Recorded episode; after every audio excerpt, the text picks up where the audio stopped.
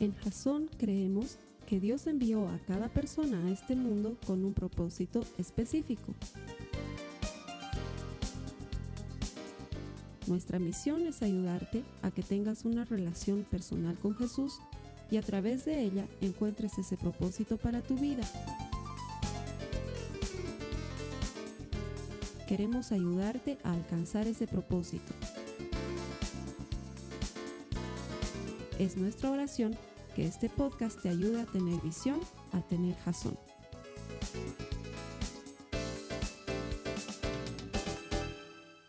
No sé si has notado que estamos viviendo en una época en que la gente se ofende fácilmente por cualquier cosa.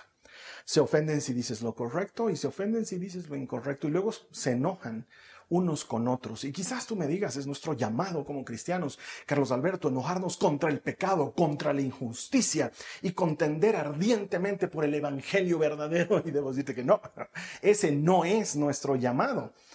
Sí, pero Carlos Alberto, es que no conoces a la gente loca que hay a mi alrededor y las cosas que suelen decir.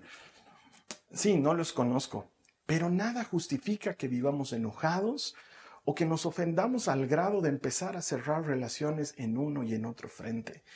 Eh, yo me considero una persona que no me ofendo fácilmente, a no ser que te metas con mi esposa, con la Carly, y digas algo de ella, o que te metas en contra de mis hijas, entonces sí, probablemente me ofenda mucho, o que te metas en contra de la iglesia, ahí sí probablemente me ofenda, o que digas algo de Jesucristo, ahí sí, ¿sabes qué? Creo que, creo que yo también soy una persona que se ofende muy fácilmente, entonces probablemente la serie sirva mucho para todos nosotros. Esta serie se va a llamar Sin ofender, y el mensaje de hoy se llama No te ofendas. Estoy tratando de que lleguemos a esa verdad en la que podemos vivir a partir de principios bíblicos sin enojarnos, una vida más tranquila, siendo, llegando a ser inofensibles Ahora, he descubierto, haciendo esta serie, que la palabra inofensible existe.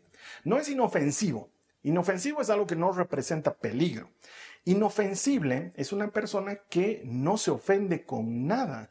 Investigando, he visto que la Real Academia de la Lengua dice que la palabra existe, inofensible, pero que está en desuso. Eso quiere decir que nadie la, utiliza actualmente. Entonces, quizás como parte del objetivo de lo que vamos a hacer durante las próximas semanas, no solamente esté el utilizar esa palabra para que lleguemos a ser inofensibles, pero al mismo tiempo eh, llenarnos de los principios y las verdades bíblicas que nos ayuden a no enojarnos, a no permanecer resentidos con las personas, a eliminar cualquier susceptibilidad y en el camino probablemente ofenda a más de uno porque tengo que ser puntual, claro y específico en las cosas en las que la palabra de Dios nos va a llevar a reflexionar para sacarlas de nuestras vidas.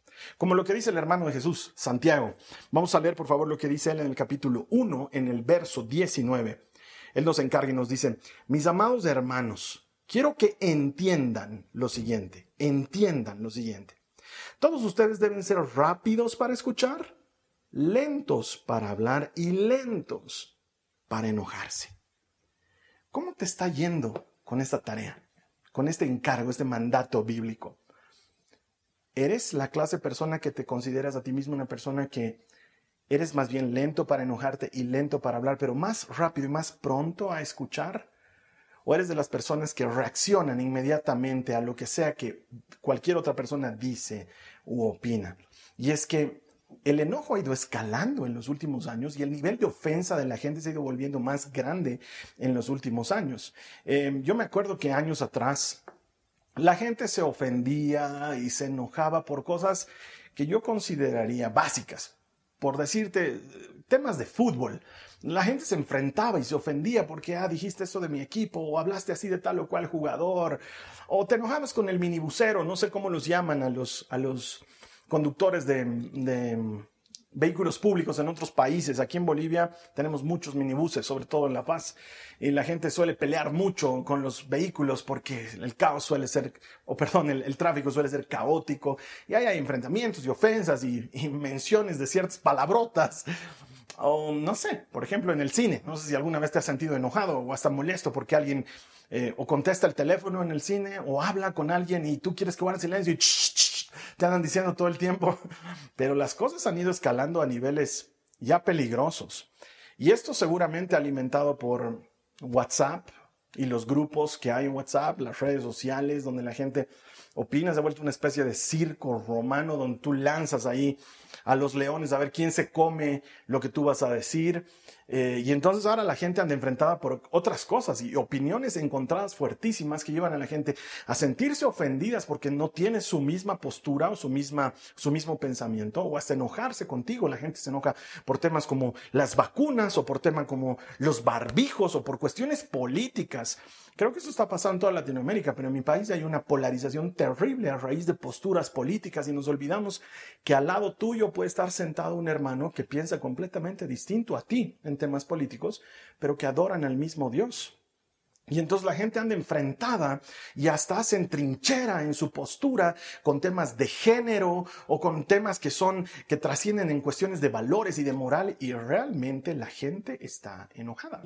La gente se enoja mucho y con mucha facilidad, pero le cuesta, nos cuesta a todos admitir que estamos enojados, porque pensamos que es justo que nos enojemos, porque pensamos que estamos abogando por una causa que es buena y que es legítima, y entonces creamos grupos de enojo. Nosotros tenemos unos grupos que se llaman compartimientos bíblicos, que por cierto, si no estás en uno de ellos, te estás perdiendo gran bendición.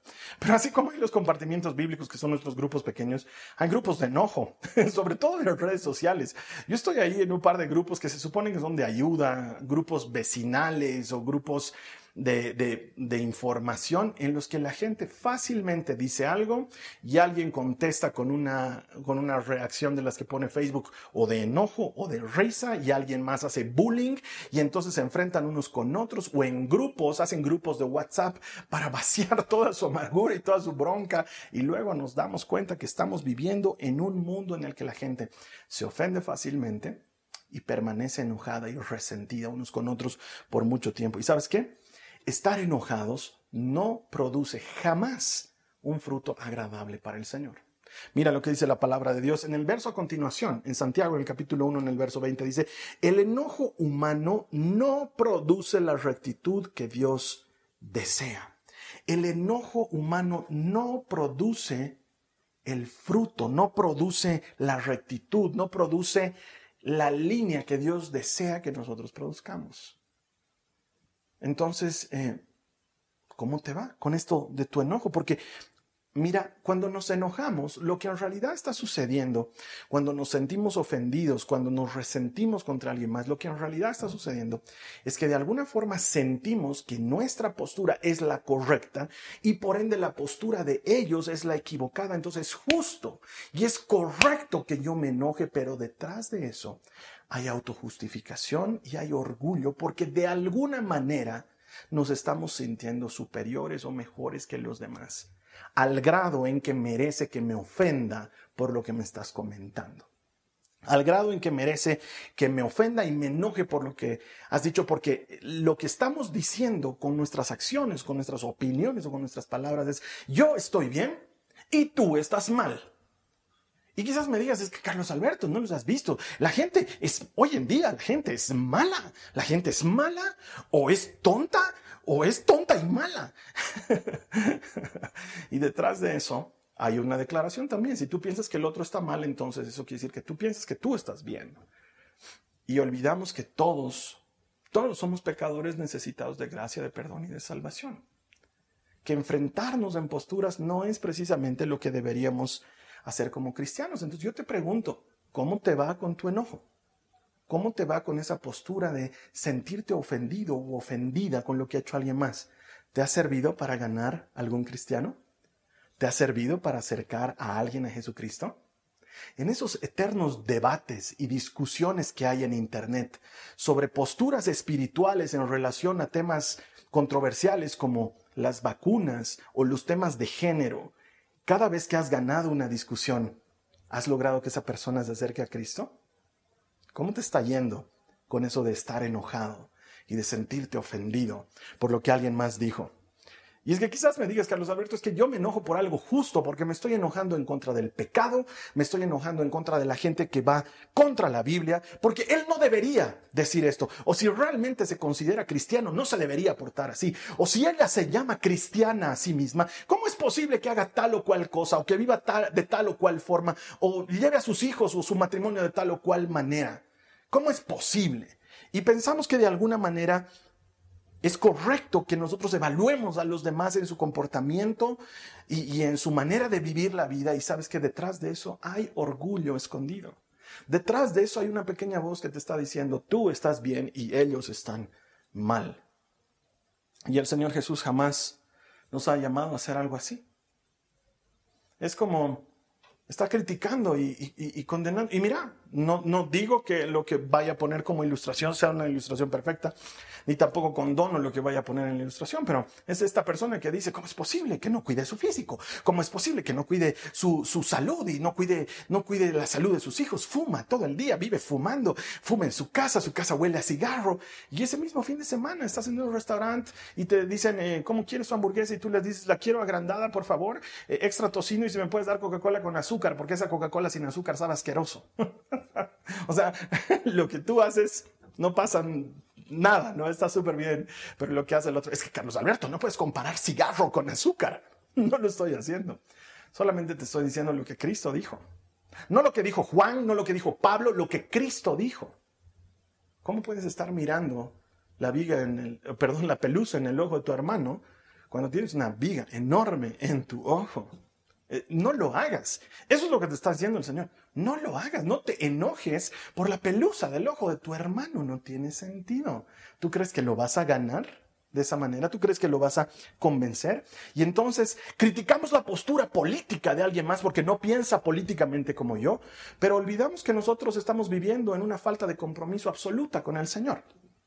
O nos fijamos mucho en la relación matrimonial de alguien o cómo lleva adelante sus finanzas y descuidamos nuestra propia tibieza con el Señor. O estamos mirando cómo educa cada quien a sus hijos porque pensamos que no los están educando bien y dejamos de fijarnos en cómo somos nosotros responsables delante del Señor en nuestra relación con nuestros padres, por ejemplo. Ups, perdón, estoy pisando algún pie, estoy ofendiendo a alguien. Es parte del objetivo, lo siento, si te ofendí, no te ofendas. Es parte del objetivo. Estoy yendo detrás de ti. El enojo jamás produce el fruto que Dios desea de nosotros. Entonces lo que deberíamos preguntarnos es, ¿estoy tratando de tener la razón o estoy tratando de marcar la diferencia? ¿Trato de tener la razón en cualquier conversación o discusión que tengo o lo que estoy tratando es de marcar la diferencia? Porque uno de estos fariseos, que es la clase de gente que vivía fijándose en lo que los demás hacen, habla con Jesús y le dice, para ponerlo a prueba, la Biblia es clarísima, para ponerlo a prueba le dice, maestro, ¿cuál es el mandamiento más importante? Mira lo que responde Jesús en Mateo 22, en el verso 37 al 39, dice, Jesús contestó, ama al Señor tu Dios con todo tu corazón, con toda tu alma y con toda tu mente. Este es el primer mandamiento y el más importante. Hay un segundo mandamiento, que es igualmente importante. Ama a tu prójimo como te amas a ti mismo. ¿Qué es lo más importante? Le dice este fariseo al Señor. Y él no dice, mm, estarnos fijando si los demás lo están haciendo bien. Él dice, lo más importante es amar al Señor y hay algo igual de importante, que es amar a tu hermano y como es. Sí, pero mi hermano está mal y tú también estás mal. Porque a menos que seas Jesús, te cuento que no eres perfecto como yo no soy perfecto. Y sabes qué? Es imposible mostrar amor y estar ofendido al mismo tiempo. Es imposible estar enojado con alguien, pero mostrarle amor a esa persona. No se puede. Ambas cosas no pueden juntarse. Y sabes qué? Jesús nunca nos llamó a tener la razón él nos llamó a mostrar amor. Él dijo, los reconocerán porque son mis discípulos cuando muestren que están en lo correcto. No, Él dijo, los reconocerán como mis discípulos cuando se amen unos a otros. No nos llamó a tener la razón, nos llamó a amarnos. Entonces el enojo no produce el fruto que Dios desea de nosotros y el enojo nos lleva a querer tener la razón siempre en lugar de buscar marcar la diferencia. Y debo decirte que el enojo no conduce jamás a nada bueno. Yo he hecho taekwondo por muchos años en mi vida y estoy con las serias intenciones, oren por mí, para volver a hacerlo, porque es un deporte sano y bueno. Y al principio cuando hacía taekwondo yo pensaba que ganaba el que estaba más enojado. Pero luego con los años y con la práctica del deporte, llegué a aprender y a comprender que el enojo nunca te llevaba a ganar un combate libre que por el contrario, el combate libre siempre lo ganaba aquella persona que estaba más serena y en mayor dominio de sus emociones, porque podía tomar decisiones correctas, porque el enojo nubla nuestro entendimiento.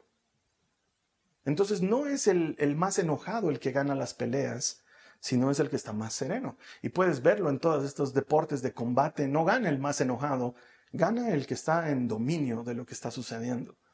Em, si tú ves a un policía enojado, Dios nos libre. Un policía enojado nunca va a actuar en la rectitud que actuaría un policía sereno, porque va a poder aplicar sus conocimientos y la obediencia a la ley desde una perspectiva no adulterada por sus emociones.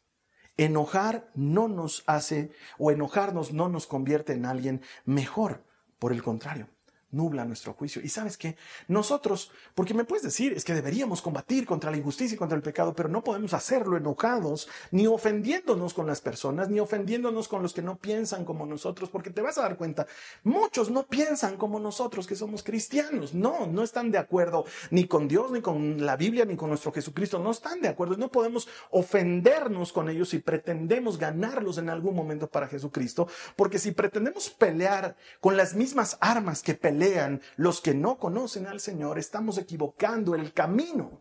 Mira lo que dice la palabra del Señor en 2 Corintios, en el capítulo 10, los versos 3 al 4.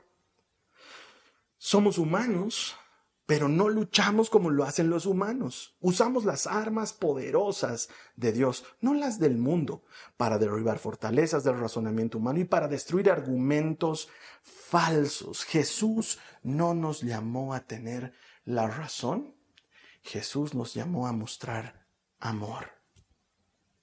Uno de los campos de batallas más serios son las redes sociales hoy en día. Y sabes que yo tengo, he adoptado una especie de postura personal y hasta costumbre en redes sociales. Evito emitir opiniones respecto a cualquier tema.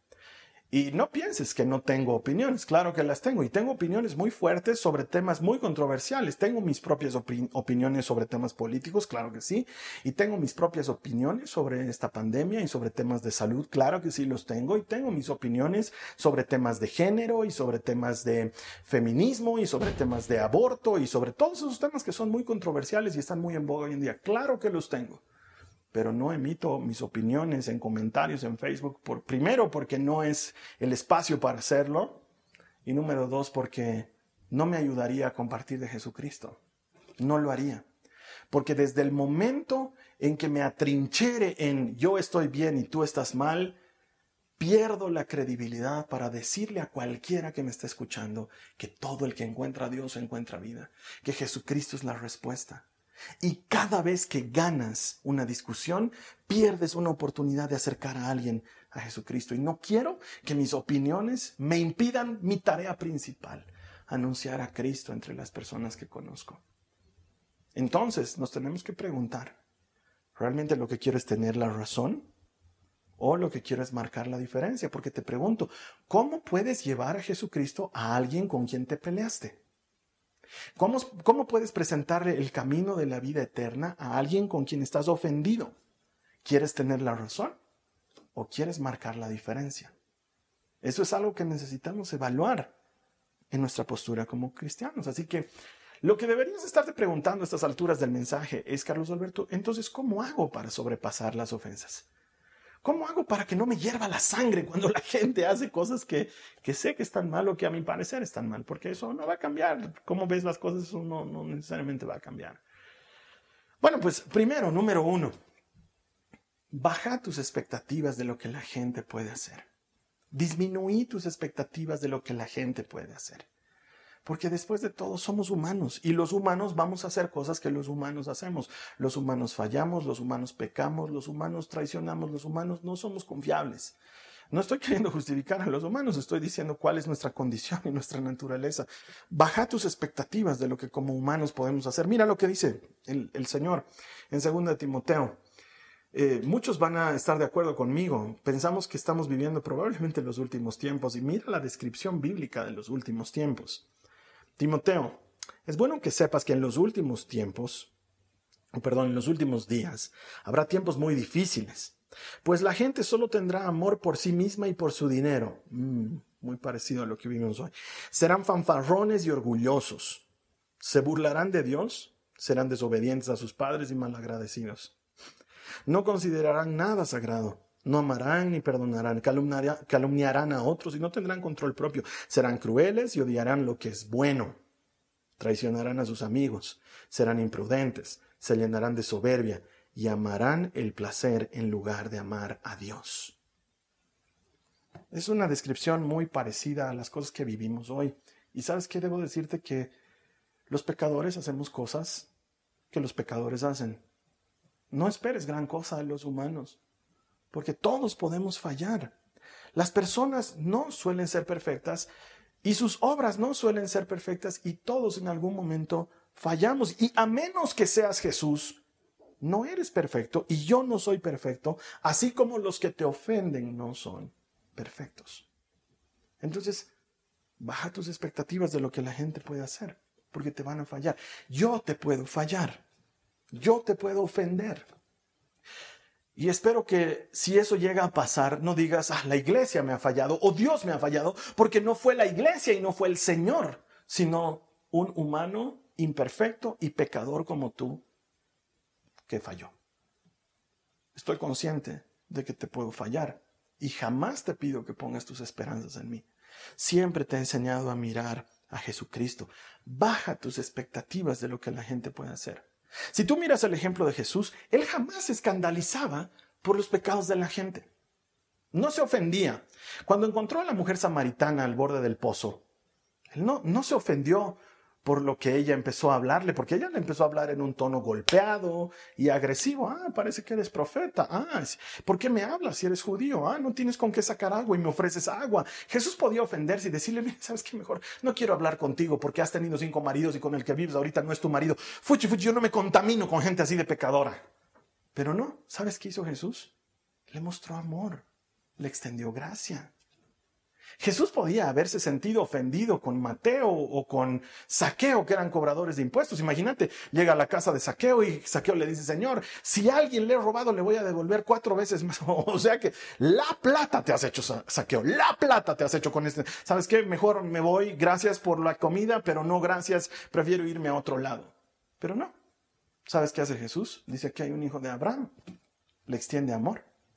Jesús podía haberse ofendido con Juan y con Santiago, que vivían pidiendo que caiga fuego para destruir a los que no creían en Jesús, o que vivían tratando de afuerear a todos los que estaban predicando sin ser parte del grupo de los doce. Pero Jesús no, Jesús les muestra amor. Es más, Juan se siente tan amado que se llama a sí mismo el discípulo a quien Jesús amaba. ¿Qué hay de Pedro? Jesús podía haberse ofendido mucho con Pedro, y después de la resurrección, hablar con todos y decirles, aquí estoy como les prometí, Pedro, vos no, Pedro, tú me habías dicho que ibas a estar conmigo hasta el final. Y lo primero que has hecho, pese a que yo te había advertido, lo primero que has hecho ha sido negarme. Ya no quiero saber de ti, Pedro. Podía haber estado muy ofendido con Pedro. Pero ¿sabes qué hace Jesús? Le pregunta, Pedro, ¿me amas? Apacienta mis ovejas. Jesús no estaba buscando tener la razón. No fue a decirle, Pedro, ¿qué te dije? ¿Qué te dije? ¿Qué te dije? Te dije que me ibas a negar. De tres veces me ibas a negar. Antes de que el gallo cante dos. ¿Cuántas veces ha cantado el gallo? ¿Cuántas veces me has negado? ¿Qué te dije? ¿Qué te... Jesús no, no estaba buscando tener la razón. Él estaba haciendo la diferencia en la vida de Pedro. Mostrando amor y mostrando misericordia. Cuando Jesús fue negado por Pedro o traicionado por Judas, Él no volvió resucitado, pero se salió de su compartimiento bíblico, ¿no? Dijo, con ustedes yo ya no quiero saber, toditos me han dejado, no quiero saber, me voy a buscar nuevos discípulos. Él no dejó la iglesia y se cambió de congre, estoy buscando una congregación más acorde a, lo que necesito, a lo que se acomoda a, a mi manera de ser. Jesús se mostró íntegro. Jesús se mostró cabal. Él no se desquitó en redes sociales diciendo, la gente apesta. Cada vez que conozco más a la gente, más amo a mi perro. Él mostró amor. Él mostró gracia. Así que primero, número uno, baja tus expectativas de lo que los humanos pueden hacer. Segundo, aumenta tu gratitud por la gracia. Aumenta tu agradecimiento por haber sido salvado sin haber sido merecido. Si bajas tus expectativas de lo que pueden hacer los humanos y elevas tu gratitud de lo que Dios hizo por ti, entonces vas a poder sobrepasar las ofensas. Mira lo que dice Efesios en el capítulo 2 en el verso 9. La salvación no es un premio por las cosas buenas que hayamos hecho. Así que ninguno de nosotros puede jactarse de ser salvo. Ahora mira, quiero hacer algo que no hacemos hace rato y es interactuar con la gente que está conectada en este momento y que puede escribir aquí abajo en la sala de chat. Por favor, me va a encantar leer sus comentarios. Quiero que responda, por favor, aquí alguien. ¿Quién aquí nunca ha pecado? Jamás, nunca. No has cometido ningún pecado de ningún tipo. No has engañado a nadie. Avíseme aquí abajo en los comentarios. Avíseme si alguien nunca ha mentido. Si nunca te ha sacado algo que no era tuyo y te lo has llevado. Eh, avíseme a alguien aquí si nunca ha traicionado o si nunca has mirado con lujuria a alguien. Avísame si nunca has chismeado sobre alguien o si nunca has juzgado a alguien por demás, lo que sea que hayas comentado. Avíseme si alguien nunca jamás ha hecho nada malo, si nunca has criticado a nadie, si nunca has hablado mal de nadie, si nunca has soltado un gas en un ascensor. Quizás alguien diga eso no es un pecado, déjame decirte, si estás en un ascensor y entras, está lleno de gases. Perdóname, pero ese sí también es un pecado. Es un pecado grave. Cuénteme a alguien si nunca ha pecado. Todos hemos pecado. Todos hemos fallado. Todos necesitamos gracia. Deberíamos estar muy agradecidos por lo que el Señor ha hecho por nosotros. Entonces baja tus expectativas de lo que puede hacer la gente e incrementa tu gratitud por lo que Él ha hecho por ti. Pero Carlos Alberto, es que esa persona ha sido muy eh, ruin conmigo y ha sido muy malvada. Yo también he sido muy malvado. Pero es que esa persona me ha traicionado y me ha fallado muchas veces. Yo también he fallado a muchas personas, muchas veces. Pero es que esa persona es muy arrogante. Yo también puedo ser muy arrogante. Pero esa persona ha herido mis sentimientos, yo también. Y sabes que creo que voy a parar, te vas a desanimar y ya no vas a querer estar en esta iglesia. Voy a dejar de decir mis faltas y mis pecados, pero creo que entiendes a qué quiero llegar. Todos somos así. Tú también has fallado. Tú también has traicionado a alguien. Y aún así el Señor te ha amado y te ha mostrado su gracia. Necesitamos incrementar nuestra gratitud por lo que Él ha hecho. Ahora, no me malentiendas, no quiero minimizar el dolor. Sé que hay personas aquí que han sufrido agravios realmente fuertes. Hay personas aquí que están ofendidas y enojadas porque han traicionado su confianza a un nivel insoportable dentro de su matrimonio, por ejemplo, pese a haber perdonado una infidelidad. O hay personas que le habían dado todo a alguien y, lo han perdido todo y esa persona no ha tenido la mayor pena, ni siquiera la más mínima decencia de devolverte algo de lo que te ha quitado. y lo entiendo. No estoy queriendo minimizar el pecado. Lo que quiero es que entiendas que cuando tú te enojas y te ofendes, lo que en realidad haces es, es tomar una piedra. Se siente bien tener mi piedra. Por si acaso, una piedra representa, simboliza, expresa, yo estoy bien y ellos están mal. Yo estoy bien y ellos me han ofendido. Yo estoy bien y ellos merecen un justo castigo por lo que me han hecho y quiero tener mi piedra, por si acaso es, por si acaso la necesito. Y de una u otra manera tomar la piedra nos hace sentir como que detrás de ella nosotros somos los que deberíamos estarla agarrando. Pero también me hace recuerdo a lo que la Biblia cuenta en Juan 8, lo debes recordar. Es esta mujer que es encontrada en pleno acto de adulterio y hay todo un grupo de gente enojada, ofendida hasta la médula, esperando que Jesús muestre su lado más justo y más correcto. Llevan a esta mujer delante del maestro y le dicen, ¿qué tenemos que hacer? Y Jesús, ¿sabes qué dice? Porque lo que dice es extraordinario. De hecho, antes de decirlo, la Biblia nos cuenta que empieza a escribir algo en la arena. No sabemos qué habrá estado escribiendo Jesús. Algunos historiadores y teólogos dicen probablemente estaba escribiendo los pecados de los que estaban ahí. Pero creo que eso tomaría mucho tiempo. Tal vez también solamente estaba dubidu, dejando que saquen su enojo y sus ofensas. Y Jesús se para, los mira y les dice, ok, está bien, hay que apedrearla. Hagámoslo. Pero comencemos con aquella persona que nunca haya pecado. Comencemos con esa persona. Y la Biblia cuenta que uno por uno, comenzando por los mayores y terminando por los más jóvenes, todos dejaron sus piedras y se fueron. Y quizás lo que el Señor está haciendo hoy es invitarnos a eso, a decirte, entiendo que estés ofendido, entiendo que estés enojada, lo entiendo. Lo que te han hecho no es poca cosa. Lo único que te pido ahora es que si tú nunca has hecho nada malo, entonces tienes derecho de continuar ofendido.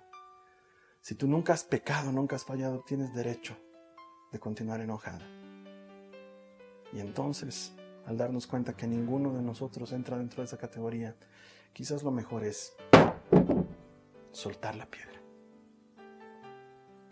Soltar la piedra, elevar nuestra gratitud por la gracia, disminuir nuestras expectativas de lo que puede hacer la gente, porque mi hermano, mi hermana, no estamos llamados a tener la razón, estamos llamados a mostrar amor. No se trata de que probemos que estamos en lo correcto, se trata de que marquemos la diferencia. Rápidos para escuchar, lentos para hablar, lentos para enojarse podemos sobrepasar las ofensas. Me gustaría orar contigo, si me permites. Haz esta oración conmigo, Padre. He estado ofendido, he estado ofendida por mucho tiempo, llevando un enojo que me ha llevado a amargura, lo confieso. Hoy entiendo que necesito soltarlo como se suelta una piedra. Jesús, no tengo deseos de hacerlo, pero quiero hacerte caso. Llevo tanto tiempo enojado, llevo tanto tiempo ofendida que se ha vuelto parte de mí. Pero quiero soltarlo. Quiero hacerte caso y sobrepasar la ofensa para llegar a un momento en que tu espíritu me ayude y yo me transforme en una persona inofensible. Gracias Señor por tu gracia porque la primera persona que necesita perdón y gracia soy yo, Jesús. Te doy gracias por haber muerto por mí en la cruz del Calvario. Amén. Gracias por haber hecho esa oración. Yo sé que es una decisión difícil dejar pasar la ofensa, pero se siente muy libre, se siente muy hermoso vivir una vida en la que no estemos enojados. Bueno, pues así vamos a seguir en esta serie sin ofender.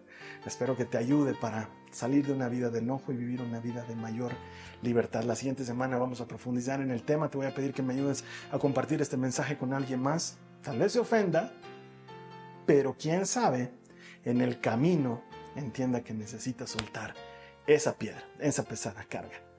Ayúdame a hacerlo para que cuando esas personas que escuchen el mensaje encuentren al Señor, nosotros festejemos que todo el que encuentra a Dios encuentra vida. Te voy a estar esperando aquí la siguiente semana, como siempre, con un mensaje nuevo de la palabra de Dios. Esta ha sido una producción de Jason Cristianos con Propósito. Para mayor información sobre nuestra iglesia o sobre el propósito de Dios para tu vida, visita nuestro sitio web www.jason.info Allí encontrarás muchos recursos para animarte en tu relación con Dios, enseñanzas, nuestro blog, prédicas y mucho más. Te lo deletreamos www.jazon.info. También puedes visitarnos en nuestro sitio en Facebook www.facebook.com barra Que Dios te bendiga abundantemente. Muchas gracias.